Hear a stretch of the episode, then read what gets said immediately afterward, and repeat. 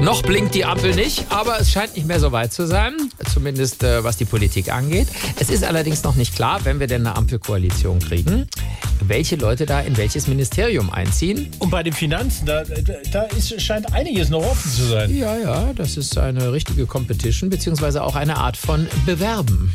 Habt ihr immer noch Bock auf Sambieren? Ja, ich Parteischippe jetzt. Super, denn bei jeder Regierungsneubildung verlieben sich immer gleich zwei in das Bundesfinanzministerium. Das kann nicht funktionieren. Stimmt, Annalena. Aber Robert kaut drauf rum. Der Keks ist noch lange nicht gegessen. Und Christian hat Interesse. Das ist eine Sache, da habe ich gar keine Ahnung von. Das war jetzt zum ersten Mal mit Leidenschaft vorgetragen und nicht in diesem Mollton immer. Parteischippen. Wenn Leidenschaft, neue Leidenschaft. So können wir nicht aufhören. Irgendwer wird doch noch wissen, wie das mit der Pendlerpauschale jetzt gerechnet wird. Dann ist es ja nur die Erstattung des Bahntickets.